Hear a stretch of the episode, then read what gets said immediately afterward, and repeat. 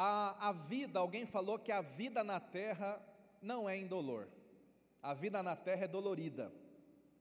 A vida na terra tem tribulações, às vezes as coisas não dão certo. Por mais que você trabalhe, por mais que você tente, por mais que você faça, às vezes as coisas dão errado mesmo. Às vezes, portas se fecham. Às vezes, pessoas decepcionam, pessoas traem, pessoas te frustram. Às vezes você esperava algo de bom e, e, a vida te manda algo de mal. E a questão é: como é que nós nos comportamos quando tudo dá errado? A questão é o que esperar quando as coisas não dão certo. A questão é como é que nós lidamos com isso, preste atenção. O que acontece conosco não é importante.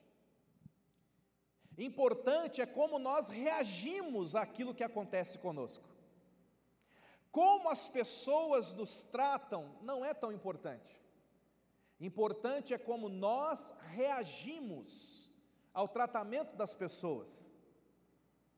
E uma das coisas, uma das chaves que eu quero te, te passar nessa noite, quero meditar com você nessa noite, é que, por mais que esteja difícil o teu caminho, por mais que esteja complicado a tua vida, se nós permanecermos firmes na fé e não nos deixar contaminar pela amargura, no seu devido tempo, Deus nos abençoará, e a bênção de Deus vai ser tão grande que ela nos fará esquecer aquele mal que nós passamos. Quantos creem nisso? Nessa noite, eu quero ministrar para você acerca disso, acerca do Deus que nos faz esquecer.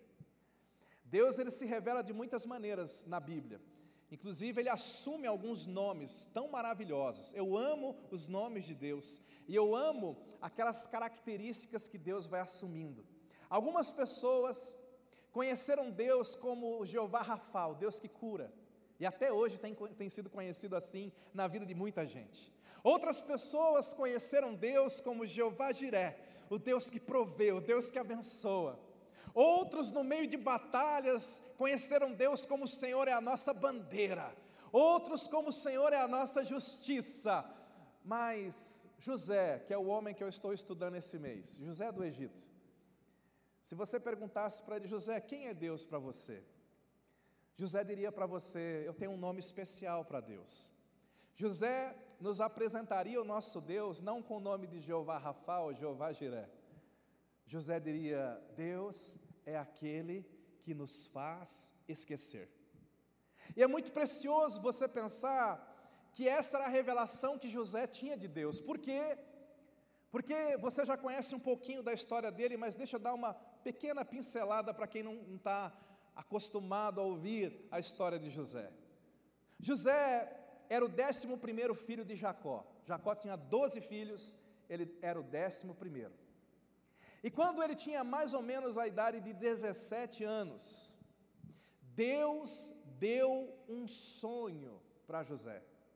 Eu acho muito precioso pessoas que inventam sonhos. Eu acho muito precioso pessoas que projetam, pessoas que concebem sonhos.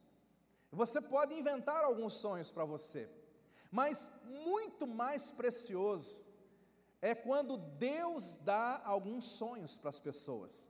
Muito mais precioso é quando, ao invés de você inventar um sonho para a sua vida, você começa a ouvir diretamente de Deus aquilo que Ele tem para você. Nós cremos que cada pessoa nessa terra tem uma obra em Deus para realizar. Você tem um propósito, a tua existência é a prova de que há um propósito para você realizar. Preste atenção nisso. Você nasceu para começar algo em Deus. Está entendendo? Você nasceu para realizar algum propósito nessa terra que Deus tem. E José, com 17 anos, ele teve um sonho. Veja, ele tinha um pai, ele tinha uma mãe e ele tinha 11 irmãos. Quantos irmãos? E ele teve um sonho. E ele sonhou que o sol, a lua e 11 estrelas se prostravam diante dele. Não sei o que significa isso. Mas de manhã, no café da manhã, ele resolve contar o sonho para a família dele. Gente, essa noite eu tive um sonho impressionante. Eu estava num lugar muito legal. E papai, eu vi o sol, mamãe, eu vi a lua. E, e manãos, eu vi onze estrelas se prostrando diante de mim. O que será que isso significa? Não sei. O que será que é? Bom, os irmãos sabiam o que significava. Os irmãos ouviram aquele sonho e interpretaram aquele sonho de uma forma errada, e se encheram de inveja e pensaram: José é um arrogante. E aqui nós vamos tirar algumas lições preciosas. Primeiro, é bom você sonhar, mas procure sonhar os sonhos de Deus. Amém, queridos? Segundo, quando você estiver sonhando os sonhos de Deus, cuidado para quem você vai repartir esses sonhos. Não conte os sonhos para qualquer pessoa, porque alguns não vão entender o que Deus tem na tua vida, alguns não vão compreender a obra, o propósito de Deus na tua vida, alguns vão interpretar errado a tua motivação. O que, que Deus queria com aquele sonho? Deus queria dizer que, que Jacó, sua esposa, sua esposa e os, os, os irmãos de José iam servir a José? Não. O que Deus estava querendo dizer com aquele sonho para José é o seguinte: José, eu te escolhi e eu vou te levantar num lugar de influência. Você vai ter mais influência do que os seus irmãos. Você vai ter mais influência do que o seu pai, do que a sua mãe, porque eu vou te levantar num lugar de influência, não para você ser servido por, por eles, porque é isso que vai acontecer lá na frente. Deus vai usar José como governador do Egito, não para ser servido pela sua família, mas para salvar a sua família da fome, para abençoar a sua família, para servir a sua família. José, esse era o sonho. Deus está dizendo: Eu vou te dar poder, rapaz, eu vou te dar influência para você abençoar a sua família. Mas a família não entendeu isso. Os irmãos, eles entenderam errado. Então, meu irmão, cuidado Cuidado com quem você compartilha os teus sonhos. Seja criterioso. Porque às vezes você está na unção do sonho. Você está na unção do que Deus falou com você. E você chega e diz: Olha, Deus falou, mas aquela outra pessoa não está nessa unção. E aquela outra pessoa vai, às vezes, vai te invejar. Às vezes ela não vai entender, ela pode até ficar magoada, ela pode até achar que você é arrogante. Os antigos diziam o seguinte: Baú aberto não guarda tesouro. Pegou aí, baú? Pegou aí? Deus vai colocar alguns sonhos, tesouros dele no teu coração. E você tem que aprender a fazer como Maria, né? A Bíblia fala que Maria guardava tudo em seu coração. Ela se calava muitas vezes. Ela sabia das profecias acerca de Jesus, mas ela ia guardando no seu coração. Ela não ficava falando para todo mundo, porque ela entendeu esse princípio.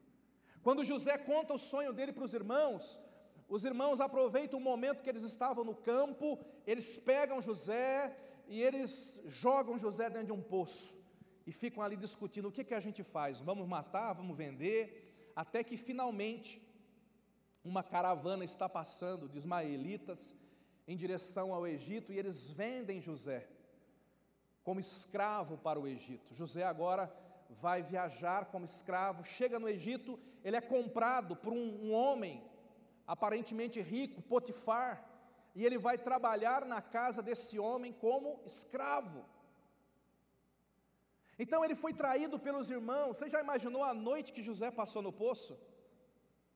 Pensando, meu Deus, meus irmãos me traíram. Você já imaginou José na caravana viajando e pensando, meu Deus, virei escravo nunca mais vou voltar para a minha terra. De fato, ele nunca mais voltou, vivo não. Agora José é escravo, e ele está ali sofrendo, passando poucas e boas, e você pode pensar: será que Deus está na vida desse homem? Tá, mas Deus vai se revelar lá na frente. Não contente com isso, a vida manda mais um duro golpe para José. A esposa do, do chefe, do, do dono da casa, o acusa de um crime que ele não cometeu. Alguém aqui já foi caluniado? Você já foi caluniado? Alguém falou que você fez uma coisa que você nunca tinha feito? Aconteceu com José. José foi caluniado e por causa daquela calúnia ele foi preso. E ele passa então pelo menos 12 anos na prisão. 12 anos preso, esquecido, sem esperança aparentemente. Porém, a Bíblia diz que em todo esse período que José está em lutas, ele tem algumas atitudes que nós devemos aprender a ter, queridos. A primeira delas é que a Bíblia não mostra José murmurando. A Bíblia não mostra José bravo com Deus. José, ele se cala e trabalha. Se cala e se mexe. Fala para quem está do seu lado, se cale e se mexa. Pastor, eu não sei, eu estou preso, como é que eu vou me mexer? Você pode ficar sem saída, mas não sem movimento. Talvez você esteja numa situação que você fala, eu estou sem saída, mas então se mexa, ore, jejue, converse, pega o telefone, liga para alguém, faça alguma coisa. Os irmãos estão entendendo? E a Bíblia fala que José, por onde ele vai passando, olha que coisa linda, queridos, apesar dele estar em luta, apesar dele estar em guerra, que você receba essa unção na sua vida, por onde ele passa, ele torna um ambiente melhor. Por onde ele passa, ele melhora a vida das pessoas. José, lá na casa do Potifar, era um escravo, mas ele começa a trabalhar com tanta excelência. Ele não está amargurado, sabe? Se fosse uma pessoa amargurada, diria: Bom, eu sou um escravo, vou trabalhar de qualquer jeito, não recebo salário. Mas José não era assim, José era de Deus. E José pensava: bom, eu sou um escravo, mas eu vou ser o melhor escravo dessa casa, porque eu tenho Deus na minha vida. Então, ele era o melhor escravo daquele lugar, ele fazia tudo com excelência. Ele fazia tudo, o que é excelência? Capricho. O que é excelência? É você fazer tudo com o teu coração ali. Pensa num escravo que acordava mais cedo que os outros escravos. Pensa no escravo que o patrão mandava ele fazer uma coisa, ele fazia duas. José fazia tudo com tanta excelência que o patrão olhou aquilo e começou a promover José. José é um escravo que virou gerente. Sabe por que, que tem gente que não é promovido? Porque ele se sente um escravo dentro da empresa. Só que ele pega isso como uma amargura para a vida dele. Ele fala: ah, não me reconhecem, não me pagam o suficiente, não tem reconhecimento desse lugar, vou fazer menos. José era o contrário. José dizia: Não tenho salário nem reconhecimento, mas vou fazer mais porque eu faço para Deus. E ele começou a ser promovido naquele lugar.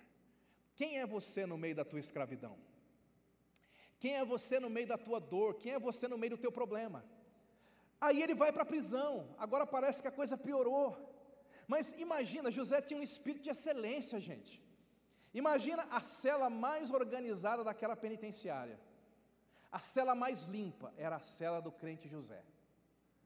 Pensa num homem que organizou a sua cela. Eu imagino o carcereiro dizendo: Rapaz, o que você fez aqui? E ele falando: Olha, senhor, se o senhor quiser, eu arrumo a cela dos outros também.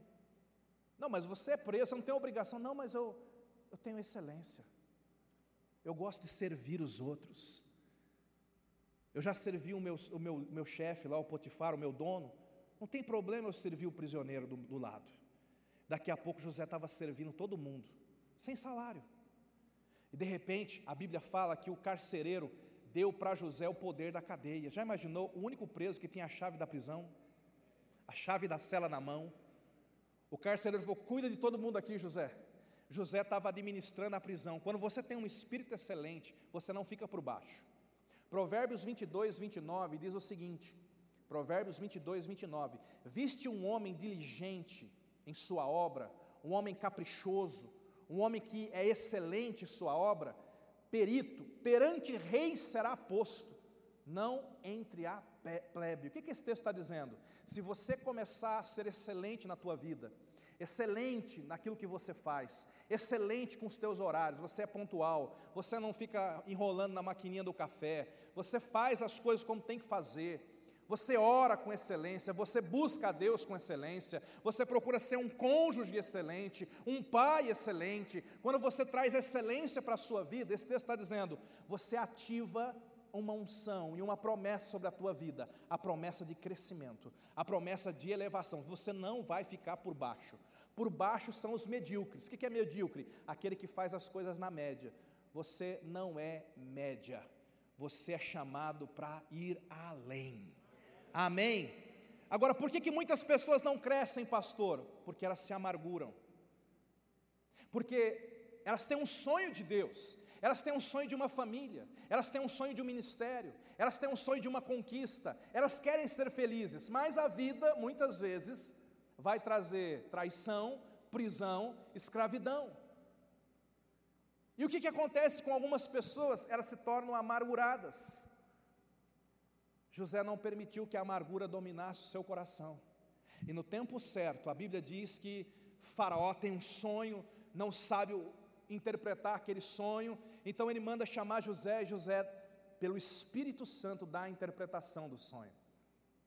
E não apenas a interpretação, mas ele diz: Olha, Faraó, nós vamos ter sete anos bons e depois sete anos ruins, e eu sei como fazer para a gente poder sobreviver os sete anos ruins. E ele então dá uma aula de economia, de administração ali para Faraó, e Faraó o contrata. Falava hoje lá em Pirituba, né? Quando o Faraó manda chamar o prisioneiro José, você já imaginou o que, que o Faraó pensava que ia encontrar? Tem um homem que está preso há 12 anos. Gente, se uma penitenciária é ruim hoje, imagine há 3 mil anos atrás. Eu imagino que Faraó pensou: vai chegar um homem maltrapilho, cabeludo, barbudo, unha grande, toda suja. Né? A Bíblia fala que quando Faraó chamou José, José barbeou-se para ver Faraó. E barbeou-se ali está implícito: tomou um banho, cortou o cabelo, colocou a sua melhor roupa de presidiário. Tem gente que não sabe fazer uma, numa entrevista de emprego, aí de todo jeito, né?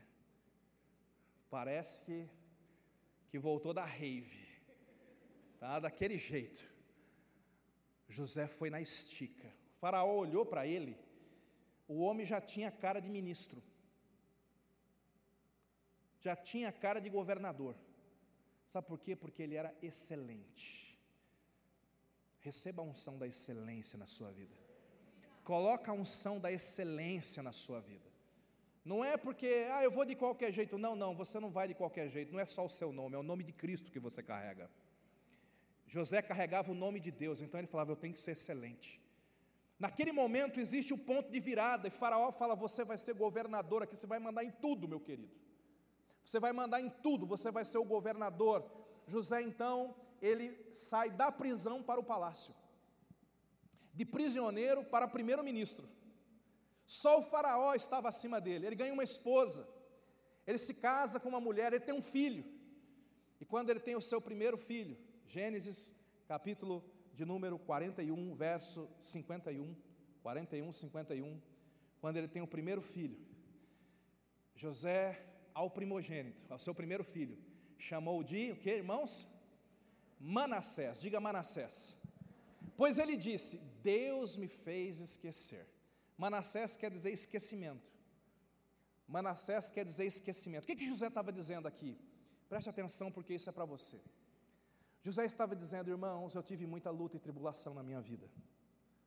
Irmãos, eu tive muita decepção eu fui traído. Eu fui perseguido. Mas eu conheci um Deus que se revelou a mim como Deus que me fez esquecer. E não é porque Deus tocou na memória dele e apagou da memória, estava na memória. Mas o que, que José queria dizer com isso, para mim e para você? Ele estava querendo dizer o seguinte, irmãos, permaneçam firmes, não deixa a amargura entrar no teu coração, porque na hora certa Deus vai operar na sua vida. E quando Deus operar, Ele vai derramar uma bênção tão grande, mas tão grande, mas tão grande, mas tão poderosa, que você não vai ter tempo para lembrar daquilo de mal que aconteceu. Você está entendendo como é que Deus faz esquecer? Deus nos faz esquecer com algo tão grandioso, com algo tão poderoso, com algo tão grande, que você não tem mais como dedicar tempo para aquela pessoa que te ofendeu. Você está tão feliz agora, você está tão realizado, você está tão próspero, você está tão cheio de Deus, que simplesmente você não tem como deixar a bênção para pensar naquelas coisas ruins do passado, para pensar naquelas coisas que te aconteceram. É isso que José está dizendo. Ele está dizendo: Eu quero mostrar para vocês o Deus que nos faz esquecer. Essa é a forma de Deus que eles tocaram na nossa vida. Eu lembro do encontro com Deus, no final do encontro, um irmão amado nos procurou e ele falou, pastor, ele já tinha uma certa idade, e ele falou, pastor, eu passei a minha vida inteira trabalhando muito, eu não parava em casa, e meus dois filhos cresceram, e eu não tinha, não tenho amizade com os meus dois filhos, porque eu viajava demais, trazendo dinheiro para comprar comida, mas eu não fui pai, e agora eu passei pelo encontro, eu percebi o quanto que eu errei, mas eu já estou com 60 e poucos anos, meus filhos casaram, eles agora têm os filhos deles, e eu perdi tudo isso. Eu lembro que naquele momento eu ministrei o que eu quero passar para você hoje. Eu falei, meu irmão, a Bíblia diz lá em Joel, acho que capítulo 2, 25 por ali, a Bíblia começa dizendo assim: Deus faz uma promessa, eu vou restituir os anos que foram perdidos. Quantos creem nisso? Mas Deus não está dizendo que vai colocar a gente numa máquina do tempo e fazer a gente voltar no passado. Não é isso, não é assim que Deus restitui. Sabe como é que Deus restitui os anos perdidos? Deus, ele, ele tem o poder de abençoar os teus próximos anos. Ele tem o poder de abençoar os teus próximos meses de uma forma tão grande e poderosa que vai compensar todos os anos que foram perdidos. É assim que Deus restitui. Eu falei para ele, cara, volta para casa, procura ser amigo dos teus filhos. Ele foi, um deles já se converteu, está conosco. E esse irmão me procurou outro dia e falou: Pastor, eu estou vivendo os melhores anos da minha vida. Eu sou amigo dos meus filhos, agora sou amigo dos meus netos. Deus restituiu, queridos. Aleluia! Deus restituiu. Deus restituiu. É assim que Deus te fará esquecer, meu irmão. É assim que Deus nos faz esquecer. Se você tem atravessado lutas, tribulações, cuidado, apenas guarde o teu coração, apenas fique firme. Você não vê, depois que, que José se torna governador do Egito, ele não busca vingança contra Potifar, ele não busca vingança contra a mulher que o acusou, ele nem mesmo busca vingança com os irmãos, quando os irmãos aparecem. A Bíblia diz que ele, ele chora, é claro, ele é um homem, ele tem sentimentos. Ele poderia oferecer a espada, mas ele dá pão para os irmãos, ele dá uma terra para eles habitarem, ele, ele salva a sua família da morte.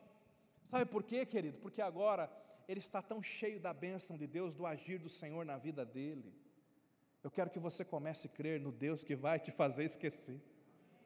Não importa a tua luta, não importa quem te feriu, não importa quem te perseguiu, não importa do que as pessoas te chamem quando você já foi chamado por Deus antes. Aleluia! Diga, eu não me importo com o que as pessoas me chamam, porque eu acho, acho, diga assim, eu já sou chamado por Deus. Está entendendo, meu irmão? Eu, eu, eu ficava pensando, tem um versículo bíblico que fala assim que no céu na eternidade, Deus enxugará o olho de toda lágrima, não vai haver tristeza, não vai haver choro. Eu falava, Deus, como pode?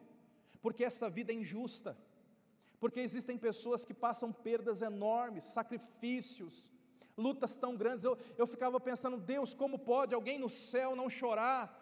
Passando o que passou, porque eu conheço alguns irmãos em Cristo que passaram coisas tão terríveis, como pode essa pessoa não chorar? E eu ficava nesse debate, até que um dia o Espírito Santo falou comigo: Filho, ah, filho, no céu vai ter cada coisa, filho. Sabe por que, que as pessoas não vão chorar?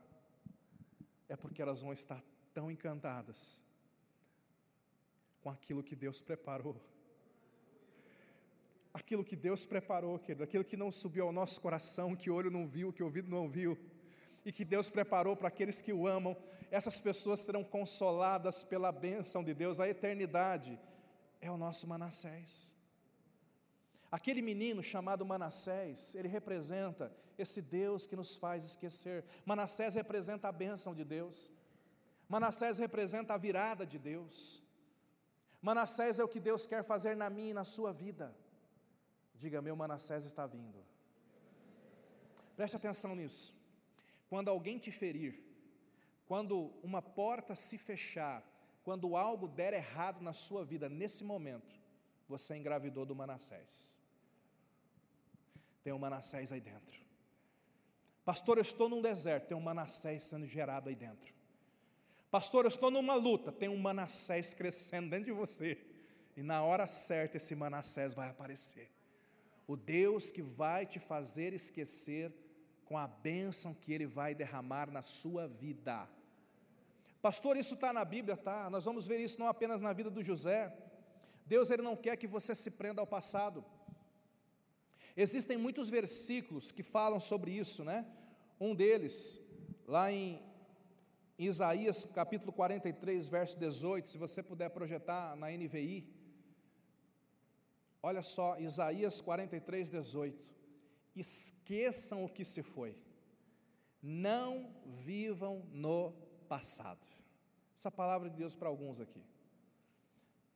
Deus nos deu um negócio, uma habilidade poderosa chamada memória. Memória é uma habilidade da mente. Memória foi dada para a gente lembrar das coisas que passaram. Só que nós só devemos usar a memória para trazer aquilo que nos dá esperança. O problema é que a gente fica usando a memória para trazer coisas que nos deprimem. Você fica lembrando de tudo que deu errado, e isso vai abatendo a sua fé. Por isso que Deus fala: esqueçam o que se foi, não vivam no passado. Lucas capítulo 9, verso 62. Agora é o Senhor Jesus que está falando, e ele fala: ninguém que põe a mão no arado e olha para trás é apto para o reino de Deus. Ele está falando com você, talvez esteja olhando para trás, esteja olhando para o teu passado. E Deus não quer você olhando para o passado, Deus quer você olhando para o teu futuro. Deus tem coisas grandes para você lá na frente, é no teu futuro. Filipenses capítulo 2, verso 13, é um outro texto tão lindo, tão maravilhoso. Olha o que diz lá. Deus é aquele que efetua em vocês tanto o querer quanto o realizar de acordo com a boa vontade dEle. Querido, Deus quer colocar alguns quereres dentro de nós, alguns desejos. Como que Deus efetu... como é que Deus revela a vontade dele para mim e para você? Tem pessoas que ficam perguntando, pastor, como é que eu sei a vontade de Deus? Olha, irmão, uma coisa que eu tenho aprendido, tenho orado e te incentivo a orar. É uma forma, uma das formas de você descobrir a vontade de Deus. Sabe como é que é? Deus, me faz ter as tuas vontades opera o teu querer dentro de mim, me faz querer o que o Senhor quer. Quando você começar a orar assim, você vai, vai ver que de repente você vai acordar um dia com a vontade de ler Bíblia. Você fala, pai, eu estou com a vontade de ler Bíblia. De onde vem isso? É de Deus. Deus está começando a operar um querer dele. Você vai acordar um dia com a vontade de orar. E é de Deus, porque a carne não tem vontade de orar. Um dia você vai acordar com uma vontade de ajudar alguém. Você conhece alguém e você fala, rapaz, eu estou com vontade de semear na vida daquele irmão ali. Não repreende, não. É de Deus. Não é o diabo. É de Deus. Está entendendo? Um dia você vai acordar, você vai estar lá no teu trabalho, você vai estar lá no teu dia a dia, e você vai ter vontade de falar do amor de Jesus para alguém. Isso é a vontade. Deus começa a produzir a vontade dele em nós. Deus começa a plantar sonhos que são dele, dentro do seu coração. Essa é uma das formas de você conhecer a vontade de Deus. Faça essa oração. Deus, essa semana, Coloca as tuas vontades dentro de mim.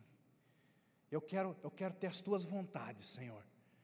E quando tiver, eu vou saber que é o Senhor.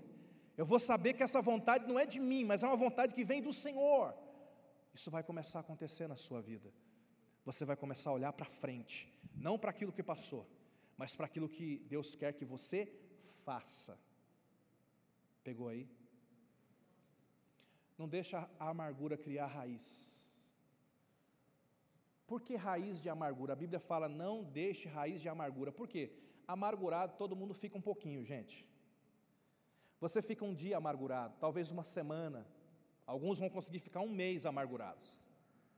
Porque a vida é assim, as coisas acontecem. Quem aqui já ficou amargurado? Levanta a mão. Frustrado, chateado, decepcionado. Amém. Estamos tudo junto. Agora a Bíblia fala assim: amargurado pode, raiz de amargura não. O que, que é? Não deixa criar raiz. Criou raiz, vai passar ano após ano, E aquela pessoa fica toda amargurada, chata, ela fica na defensiva, julgando, criticando, magoada, se vitimizando o tempo todo. O que, que vai acontecer? Você aborta o seu Manassés. Deus tinha tanta coisa, mas você deixou a amargura. Em vez de gerar um Manassés, com fé, com paciência, você gerou um fruto de amargura no seu coração, na sua vida. Não deixe isso acontecer com você não. A Bíblia fala de Ruth, perdeu o marido. Ela podia dizer assim: acabou tudo para mim. Mas sabe o que aconteceu com Ruth? Deus preparou um, um outro homem, Boaz. Boaz olhou para aquela viúva, e aquela viúva naquela época podia pensar assim: fui casada, meu marido morreu, não tem mais futuro, mas eu vou continuar servindo Deus. Ela não sabia ela estava grávida de um Manassés, no caso de um Boaz. Um dia o Boaz olha para ela e imagina Deus fazendo ela se destacar no meio da multidão. Eles se apaixonam, eles se casam, eles têm uma vida feliz, abundante. O Boaz é um homem próspero, bonitão, ricão e cheio de Deus. Sabe o que, que o Boaz faz? Boaz é Deus fazendo Ruth esquecer o luto, a perda, o sofrimento, a pobreza. Boaz é o Manassés. Lembra de Jó?